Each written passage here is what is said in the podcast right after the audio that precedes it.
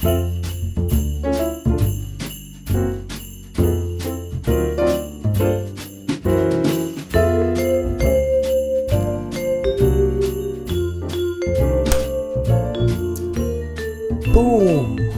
We're live!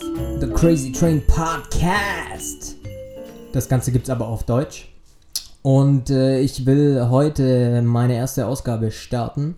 Bin super aufgeregt und ähm, bin noch total schlecht vorbereitet. Ich habe ein.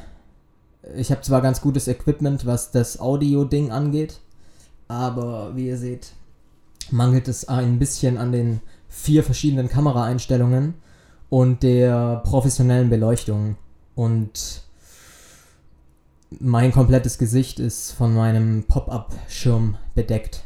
Aber ähm, ich will einfach mal erklären, um was es geht und was ich mir so vorstelle mit meinem Projekt, meinem, äh, meiner Herzensangelegenheit. Ich habe hier dran ähm, ein halbes Jahr, dreiviertel Jahr im Kopf zumindest dran gesessen, dran geschraubt, überlegt, ähm, entworfen und habe mir schon alle möglichen Szenarien überlegt, wie ich das angehe, wie das Ganze startet und bin jetzt an dem Punkt, wo ich meine erste Ausgabe im Kasten habe und ähm, äh, die ganze Sache so konkret durchgespielt habe, dass ich glaube, dass es losgehen kann.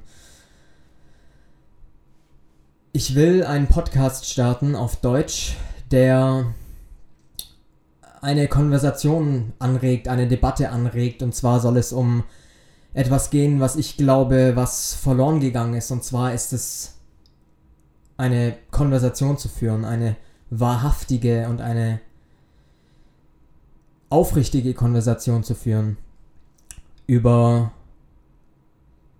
Herzensangelegenheiten, über Dinge, die selten angesprochen werden, die tabuisiert werden, die man nicht sagen darf, die man sich nicht zu sagen traut. Ähm, oder auch Sachen, die man ständig bespricht, ähm, was, auch immer es, was auch immer es ist. Es soll nur ein Gespräch zwischen zwei Menschen sein, die sich zuhören und ausreden lassen und die nicht zuhören, um wieder den Einsatz zu bekommen, wann sie wieder reden dürfen, sondern die zuhören, um zu verstehen.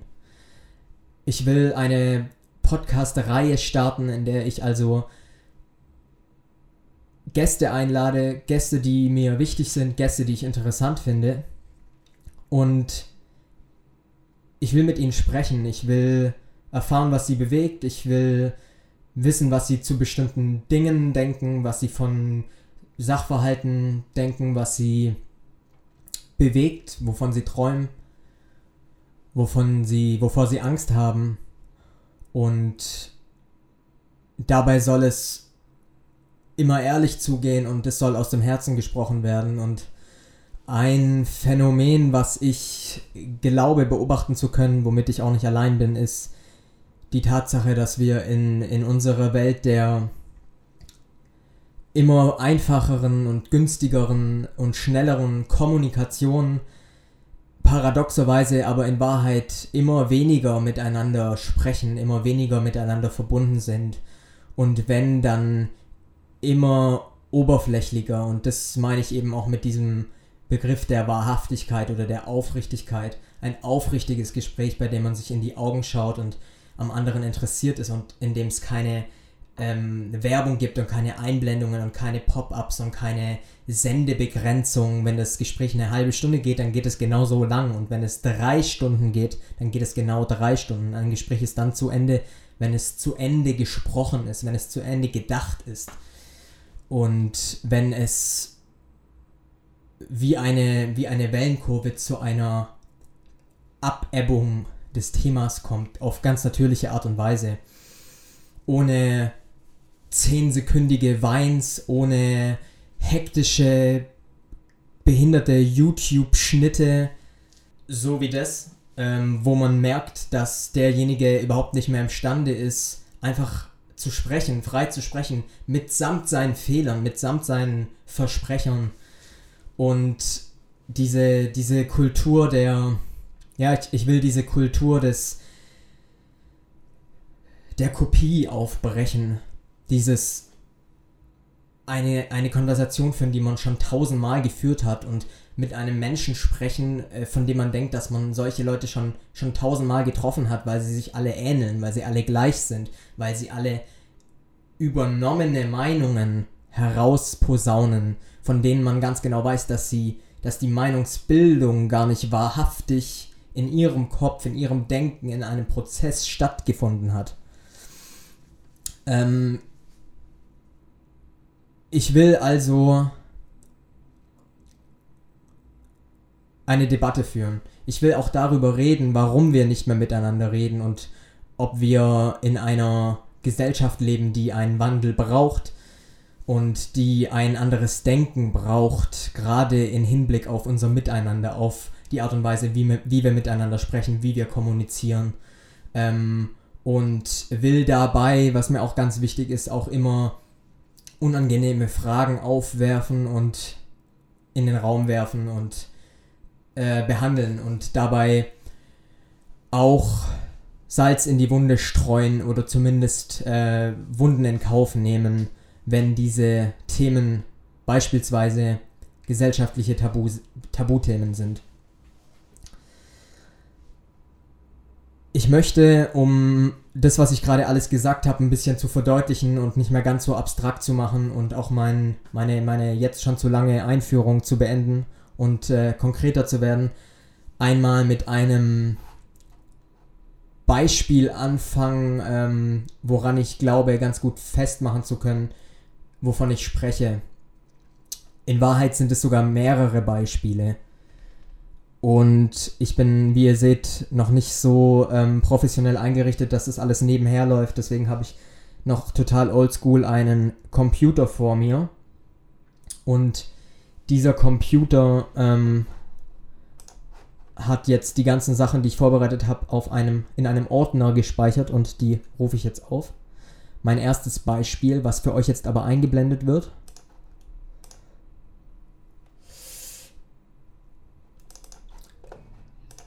Ähm, sicherlich kennt ihr das. Sicherlich kennt ihr das Programm Jung und Naiv. Ähm, großartig sehr mutig. Ähm, der Reporter und auch der Chefredakteur des Kanals, ich glaube, es sind nur zwei Leute, ich glaube, es ist er mit seinem Kameramann, Thilo Jung, ähm, nimmt bei der Bundespressekonferenz teil, regelmäßig. Es, es, ist irgendwie so, dass man bei der Bundespressekonferenz, ich glaube, die findet wöchentlich statt und es gibt manchmal so Sonderkonferenzen, dann ist es auch mehrmals die Woche. Ähm, ich glaube, da kann man einen Pass, einen Beitrittspass oder ähnliches beantragen und kann dann als regelmäßiger Besucher dieser Bundespressekonferenz sich reinsetzen, das Ganze filmen, wenn man will. Das machen aber die wenigsten. Ich glaube, das macht nur Thilo Jung mit Jung und Naiv. Es ist aber erlaubt. Und er nutzt dieses Recht einfach aus, das mitzufilmen und mitzuschneiden. Und man kann Fragen stellen. Thilo Jung setzt sich in jede Bundespressekonferenz und stellt unangenehme Fragen. Beziehungsweise er ähm, versteckt sich so ein bisschen oder er hat so den Aufhänger Jung und Naiv. Er heißt Thilo Jung, das Format heißt Jung und Naiv und er geht quasi in alle Gespräche, die er mit Politikern führt, ähm, die er in dieser Bundespressekonferenz immer äh, fragt, die Fragen, geht er immer so ran, dass er sagt, ich habe keine Ahnung, ich, ich will einfach äh, naive Fragen stellen, ich will es einfach wissen. Und dabei entstehen äh, die interessantesten Sachen. Wir gucken jetzt mal hier rein und äh, ich komme dann auch wieder zu dem eigentlichen Punkt, den ich angesprochen habe, der Wahrhaftigkeit. Äh,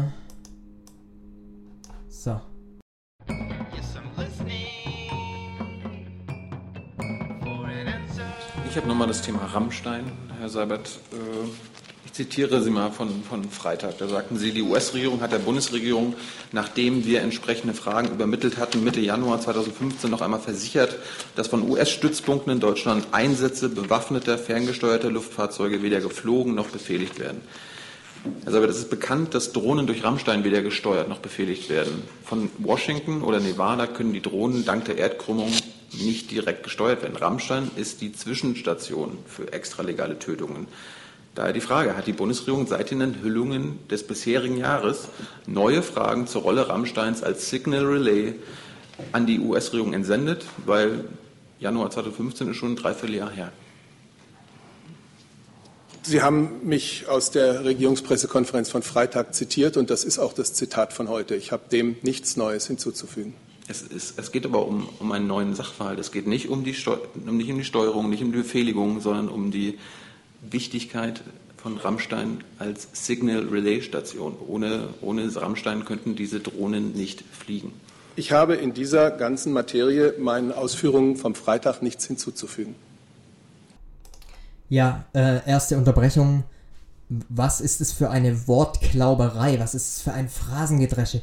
Ich, ich finde es unerträglich, dass dieser Mann auf eine Frage antwortet, ich habe dem, was ich vor drei Tagen gesagt habe, nichts hinzuzufügen. Und dann auf Nachfrage, dass es sich aber um einen anderen Sachverhalt handelt, sagt er erneut, er habe dem Ganzen nichts hinzuzufügen. Was ist es für ein Wort?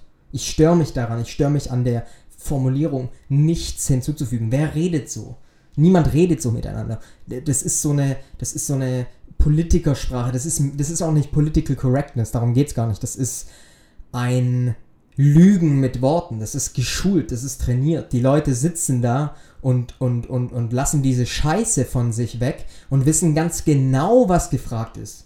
Der Seibert weiß doch ganz genau, was gefragt ist. Und das stört mich daran. Und das ist dieses, ich habe jetzt eine gewisse Position, ich bin jetzt hier oben und Sie sind nur der Journalist und ich trage einen Anzug und ich verstecke mich in meinem Status und meiner Rolle und deswegen habe ich vergessen, dass wir eigentlich auch zusammen im WG-Tisch in der Küche sitzen könnten und du mir die Frage stellst. St stellt euch mal vor, stellt euch mal vor, jemand würde sagen, ähm, ja, hey, äh, was hast denn du zu dem und dem eigentlich noch zu sagen? Da gibt es ja jetzt neue Erkenntnisse und derjenige sagt, ich habe dem nichts hinzuzufügen, was ich vergangenen Freitag gesagt habe. Dann würde man sagen, äh, sag mal, wie redest du? Bist du bist du krank? Soll ich einen Doktor holen? Was ist denn los?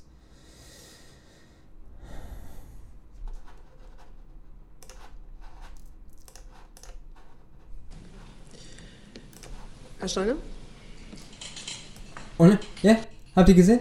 Habt ihr gerade gesehen, wie, wie, ähm, Thilo Jung hat keine Frage mehr, weil er zweimal total blödsinnig und wortleer irgendwie ins Leere gelaufen lassen wurde. Ins Leere gelaufen lassen wurde. Ähm, und der Seibert merkt jetzt, dass Thilo Jung nicht noch ein drittes Mal nachhakt und macht dann richtig so.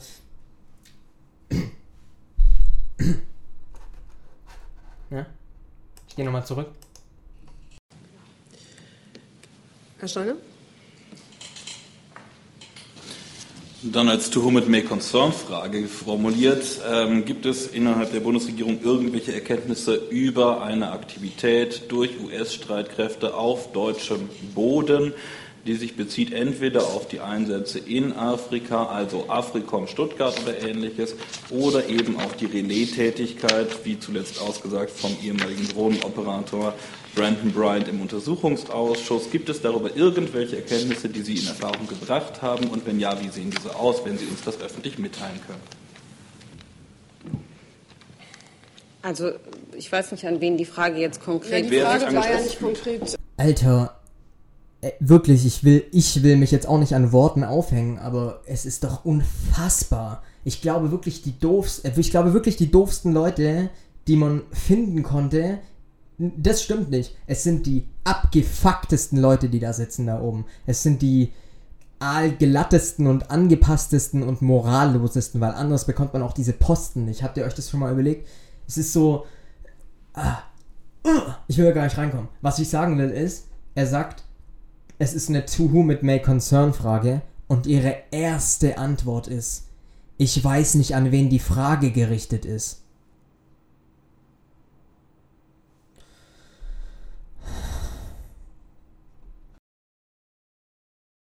Adressiert. Die war ja, wer, Sie war to whom it may concern. It may concern, I don't sich know. angesprochen fühlt. It does concern. Also Frau Schibbli, I don't know. It does concern. was, was, wa, was ist es? Was ist es für ein dreckiger, widerlicher Zynismus? Was meint sie denn plötzlich? jetzt sich sowas, sowas Ablassendes von sich geben zu können. naja, it does concern.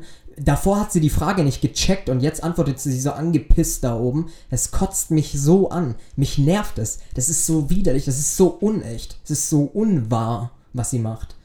Und es geht um es geht um Rammstein und das ist auch der eigentliche Punkt und deswegen habe ich das Video rausgesucht und, und ähm, äh, damit ist das Video auch, auch beendet. Weiter muss man darauf gar nicht ähm, eingehen, weil den Punkt, den ich machen wollte, den, den habe ich damit gemacht. Denn worum geht es denn in dem Video? Es geht um Rammstein, eine äh, äh, Drohnenbasis, Bas, ähm, der Amerikaner in Deutschland, eben in Rammstein, von denen aus, und es ist bewiesen, das ist zu 100% Fakt, von denen aus die Drohnenkriege der Amerikaner im Middle East geführt werden. Aufgrund der Erdkrümmung und so, da geht ja auch Thilo Jung ein, drauf ein, ähm, ist es aus den USA nicht möglich mit dem von den ähm, von der Satellitensteuerung her. Deswegen geht man den Weg über Deutschland. Das heißt, von deutschem Boden aus, im wahrsten Sinne des Wortes, werden diese Kriege logistisch durchgeführt. Deutschland beteiligt sich also an diesen Operationen, die nach jeglicher Definition gegen die Menschenrechte sind, denn die finden ohne Urteil, ohne Gerichtsprozess statt. Es werden Drohnen entsendet und töten irgendwelche Leute, die auf irgendeiner Kill-List stehen. Googelt mal, wenn es euch interessiert. Ähm, Obama Kill-List oder sowas, irgendwas in die Richtung.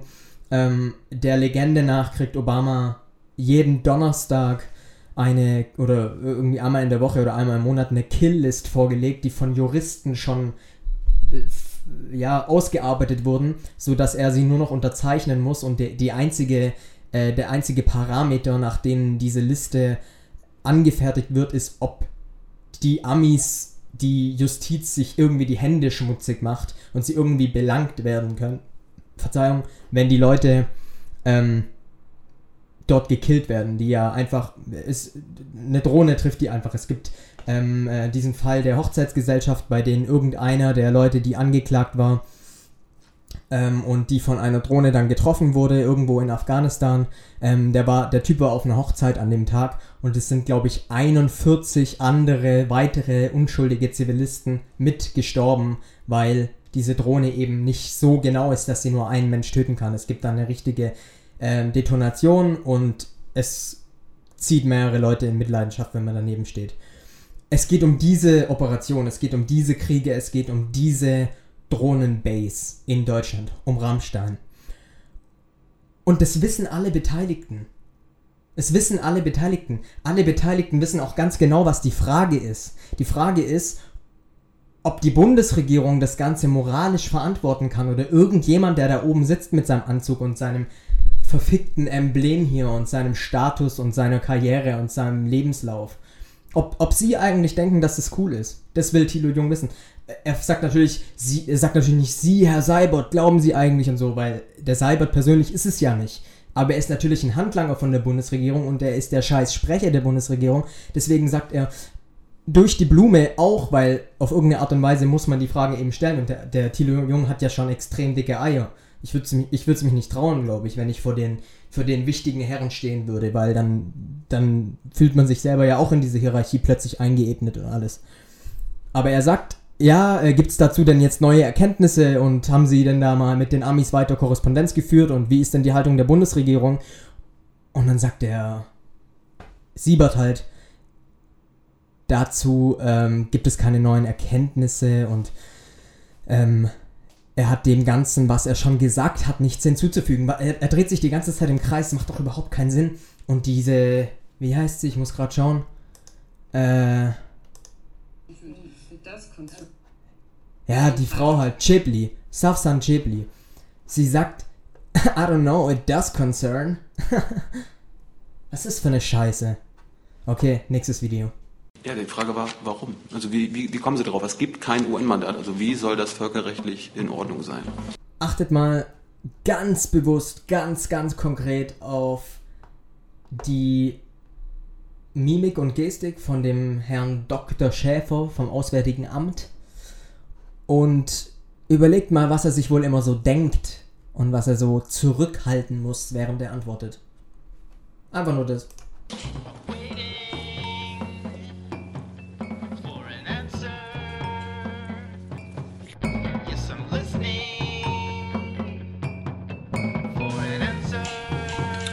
Schäfer, hat sich eine Bundesregierung jemals zuvor an einem Krieg beteiligt ohne UN-Mandat? Also ich glaube, äh, diese ganze äh, Debatte, die, die wir jetzt hier führen, und da hat Herr Floßdorf und Frau Wirz haben darauf völlig zu Recht hingewiesen, die sollten wir doch einfach mal auf den Moment verschieben, auf dem es einen Beschluss der Bundesregierung gibt, der dann dem, äh, äh, dem Deutschen Bundestag zur Diskussion vorgelegt wird. Da gehört er hin. Noch gibt es einen solchen Beschluss der Bundesregierung nicht, sondern eine Ankündigung. Ähm, Es wird morgen eine äh, Kabinettssitzung geben, auf der ich davon ausgehe, dass es einen solchen Beschluss gibt. Wenn es den dann gibt äh, und gegeben haben wird, äh, sagen Futur 2, dann diskutieren wir gerne darüber. Jetzt haben wir das noch nicht, sondern warten Sie ab, dann das Mandat, das kommt dann, das wird dann im Bundestag ausführlich beraten, sicherlich auch unter dem Gesichtspunkt, den Sie da angeführt haben. Schäfer, Ich, ich habe mich nicht auf das Futur be, äh, bezogen, sondern ich wollte basierend auf der Vergangenheit wissen, ob sich die Bundesregierung jemals an einem Krieg ohne UN-Mandat beteiligt hat. Äh, zum Beispiel denke ich da an den Kosovo-Krieg, äh, der, glaube ich, auch ohne UN-Mandat gelaufen ist, wo Kanzler Schröder selbst gesagt hat, dass das ein Bruch des Völkerrechts war. Also nimmt die Bundesregierung jetzt einen Bruch des Völkerrechts in Kauf für diesen Krieg. Also ich habe schon wieder ein Problem mit Ihrer Wortwahl. Äh, Sie reden von Krieg. Wie bitte? Ähm, und äh, Sie reden von etwas, was es noch gar nicht gibt. Es gibt noch gar keinen Beschluss der Bundesregierung. Es gibt es eine gibt einen Plan. Äh, und äh, vielleicht vertagen wir uns doch einfach auf morgen oder auf übermorgen oder auf Freitag und dann reden wir darüber. Und äh, im Übrigen, äh, wenn es einen Mandatsbeschluss der Bundesregierung geben wird morgen, dann wird das einer sein, vor der die Bundesregierung zutiefst davon überzeugt ist, dass er im Einklang mit dem Völkerrecht und dem deutschen Verfassungsrecht steht. Ja, die Frage war, warum? Also wie, wie, wie kommen Sie darauf? Es gibt kein UN-Mandat. Also wie soll das völkerrechtlich in Ordnung sein?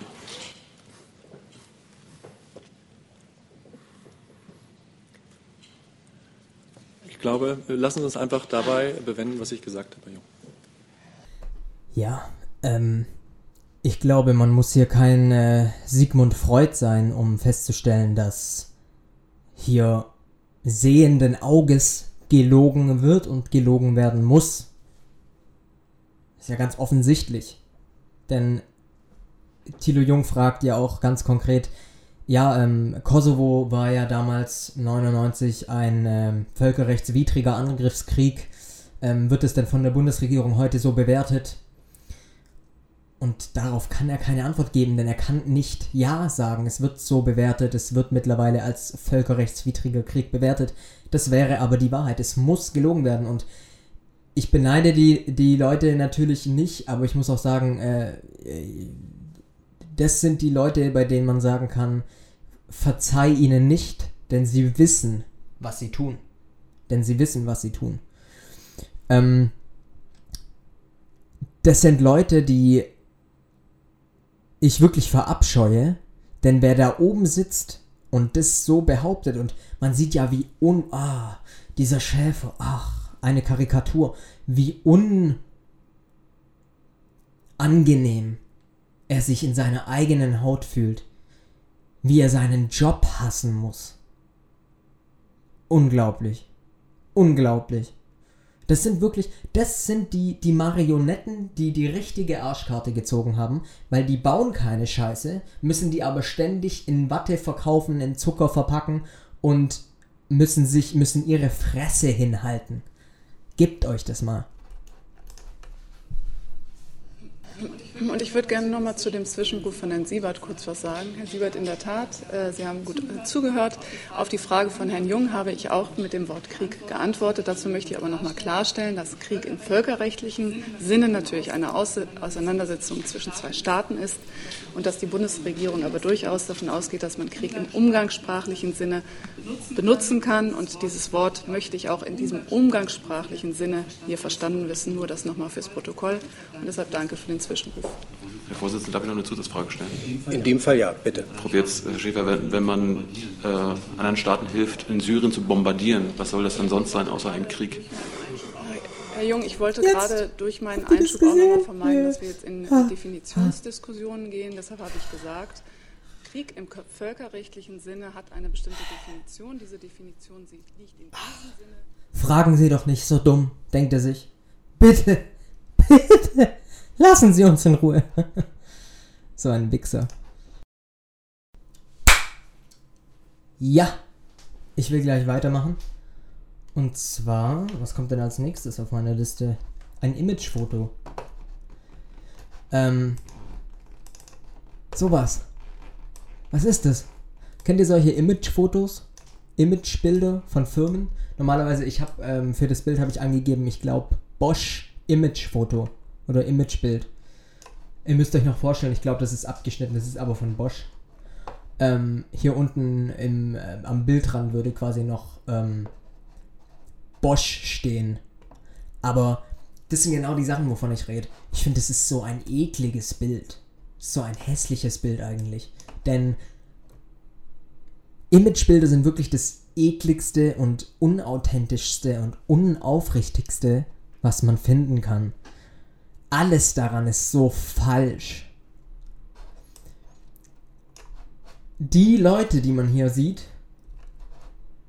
haben überhaupt nichts mit Bosch zu tun. Kein einziger. Es sind alles Models. Jeder einzelne auf diesem Bild ist ein Model. Die nehmen keine Leute, die dort arbeiten. Das macht kein Mensch. Kein Unternehmen nimmt Leute, die dort wirklich arbeiten. Das sind Models. Guckt in die Gesichter, es ist so offensichtlich. Dann diese Fake Diversity, die man immer findet bei sowas. Dieses, ah ja, genau, wir haben hier ähm, eine junge, hübsche Frau und ähm, aber natürlich sind es zwei Frauen und drei äh, und vier Männer, dass es auch so einigermaßen ähm, ein Geschlechterverhältnis gibt. Ähm, natürlich ist ein Mann schwarz und ähm, die, die zwei Männer haben natürlich ein bisschen einen unterschiedlichen Style. So, er wirkt eher so ähm, bubihaft hier, der eine, und der andere, der ist ein bisschen seriöser. Und einer ist natürlich noch Chinese. Hallo? Wir brauchen natürlich äh, die komplette äh, Bandbreite der äh, Ethnien. So. Dazu kommt, dass sie hundertprozentig nicht bei Bosch sind. Sie sind noch nicht mal am Arbeitsplatz. Es ist irgendwie so eine gecastete Imagefilm, Imagebild Halle, wo wahrscheinlich alles drumherum steril ist. Überall sind Scheinwerfer. Sie gucken in eine Kamera, in irgendeine so Canon EOS 1 und der Kameramann gibt schon seit einer Stunde Anweisungen und sie haben schon Hemden durchgewechselt und sowas. So entsteht dieses Bild. Natürlich ist es vielen klar. Aber wa wa wa was wird denn da verkauft? Was soll das denn sein? Wer findet das denn geil? Ich finde das allerattraktivste Imagebild wäre so ein Bild, wie es wirklich entstehen würde. Wie geil wäre das denn? So ein Bild, irgendwie so ein Bosch-Arbeiter, wirklich verdreckt und die Kameraauflösung ist vielleicht wirklich nicht mega geil, weil nicht eine Stunde lang Scheinwerfer aufgebaut wurden und alles perfekt sitzt und es ist so eklig, widerlich steril. Wie steril ist denn der Arbeitsplatz? Was soll das denn sein? Wer arbeitet denn da? Sehen die so aus, wie wenn die heute schon einen Finger krumm gemacht haben? Noch dazu finden sie Bosch überhaupt, sie haben alle den Daumen, sie finden Bosch überhaupt nicht geil. Die, wenn du die Leute an dem, in, in dem Moment gefragt hättest, was sie über Bosch wissen, hätten sie gewusst, ja, es ist irgendwie ein äh, großer Industrieproduzent, äh, irgendwas Deutschland. Ja. Sonst noch was? Muss ich sonst noch was wissen für das Bild? Katastrophe, richtig behindert. Ähm, weiter geht es mit Aldi. Aldi, Aldi, Aldi. Aldi. So. Die Erwachsenen wollen immer die Bestimmer sein, weil die sich für ziemlich klug halten. Aber wenn man dann fragt, warum müssen wir uns beeilen? Warum hast du keine Zeit zum Spielen? Dann antwortet ihr nur, darum. Es heißt immer, Kinder brauchen nicht viel, um glücklich zu sein. Wir schreiben keine E-Mails.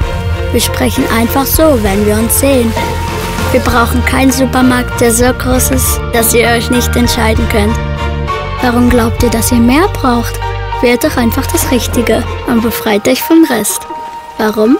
Darum. Aldi, einfach ist mehr.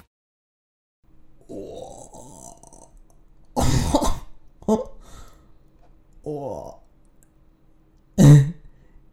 Die Werbung ist für Aldi. Für Aldi. Die Werbung ist für Aldi. Für Aldi. Warum ist bei euch Erwachsenen alles so kompliziert? Ich bin eine kleine Sprecherstimme in meiner Kabine und ich wurde extra gecastet. Ich bin acht Jahre alt und hatte drei Jahre lang eine Sprecherausbildung. Ich bin ein Radiokind. Bei euch Erwachsenen ist alles so kompliziert. Wir Kinder sind noch so naturverbunden, dass wir in Pfützen spielen. Und am Ende könnte alles kommen. Das meine ich mit Aufrichtigkeit. Am Ende könnte alles kommen. Es ist eine Schablone. Es, die, die Werbung ist eine Nicht-Werbung. Es wirbt für gar nichts. Es ist rein affektiv. Es ist rein manipulativ. Es ist, soll nur auf die Emotionen gehen. Es könnte am Ende kommen Mercedes-Benz. Oder wieder Bosch. Oder Deichkind. What the fuck? Äh, Deichmann. Deichkind. Ja, aber es ist so austauschbar. Es könnte vielleicht sogar. Es könnte eine Deichkind Tourankündigung sein.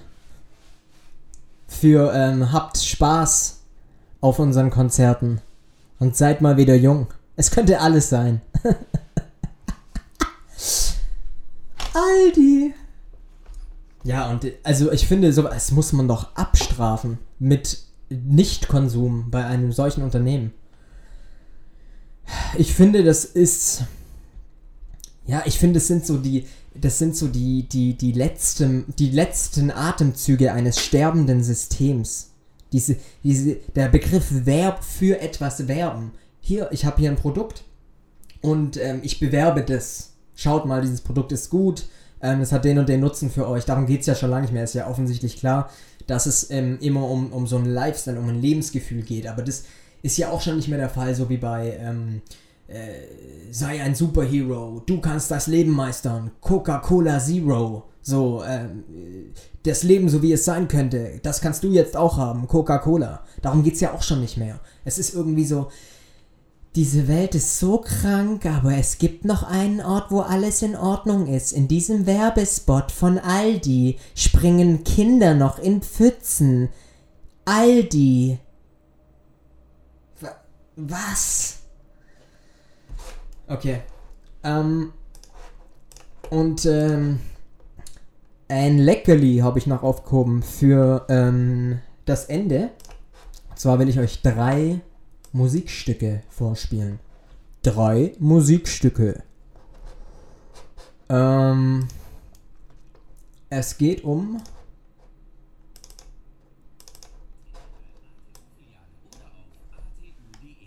ATU, die Nummer 1 Meisterwerkstatt. Dieses Lied heißt Ne- Naked Sexual. Wie heißt das denn eigentlich? Diesen Song habe ich im Radio gehört und zwar bin ich zufällig, man kennt es ja, ah, übers Radio werde ich auf jeden Fall eine eigene Sendung machen. Ich finde, Radio ist das Übel der Welt. Wenn es so ein Formatradio ist, was man überall hört, dieses, ähm, es gibt, äh, es gibt z- zweimal in der Stunde Nachrichten, dazwischen kommen so Werbeblocks und immer mal wieder Musik, die man überall hört, in Kaufhäusern, beim Friseur, ähm, irgendwie, was weiß ich, äh, wenn man irgendwie seine eigene Musik aus den Ohren nimmt und es kommt so eine eklige Hintergrundmusik und man hört schon, dass es irgendwie so eine behinderte, widerliche Chart-Scheiße ist, dann hört man immer so eine Musik.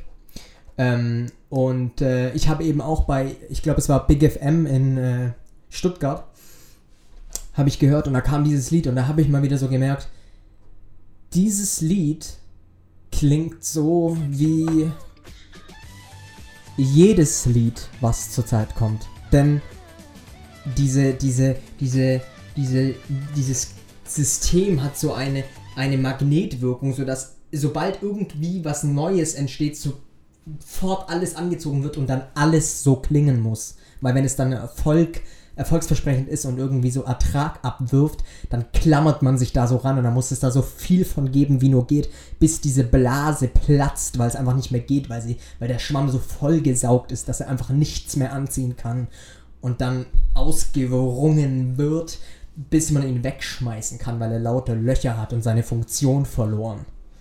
Und so ist es mit Musik, die im Radio läuft. Achtet mal darauf, ich spiele euch drei Songs vor. Drei unterschiedliche Songs. Okay.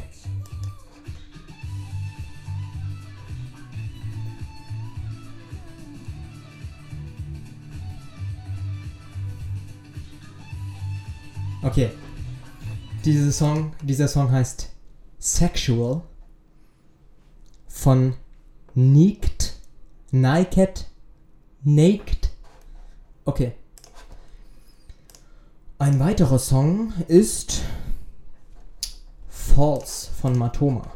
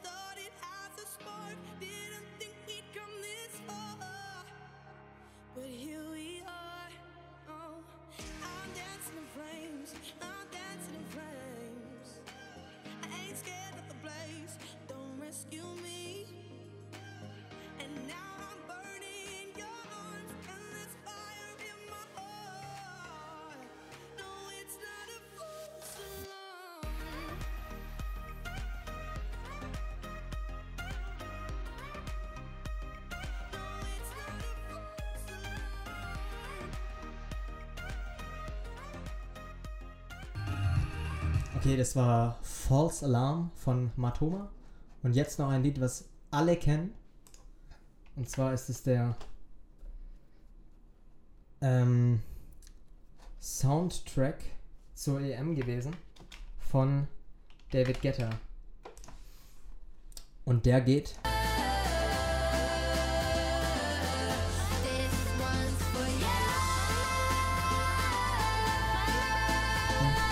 David Guetta. Und der geht.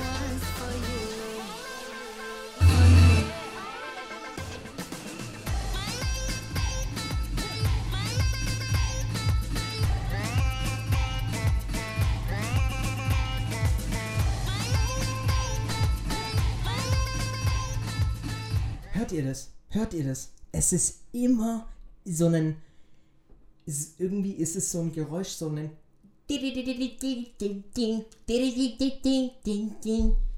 Und es ist immer so ein ekliges, es ist wie so ein Virus, wie so eine Krankheit, schleicht es immer so ins Ohr und man macht so, "Ugh, ugh", so ein widerliches, abartiges, krankes Lied. So verdreht und verwirrt und gestört. Es ist so ein, es gibt schon zu, diese Musik gibt schon zu, dass sie, dass sie völlig geistesabwesend ist, dass sie so lieblos und, und, und, und kopiert ist und, und so eine Schablonenmusik. Wo ist, wo ist da die Liebe? Wer hat sowas produziert? Wer hat sich dann gedacht beim Anhören, "Mm, ja, ja, ich fühle es. Das hat Soul. Mm, yeah. Aha, Rock'n'Roll. Niemand.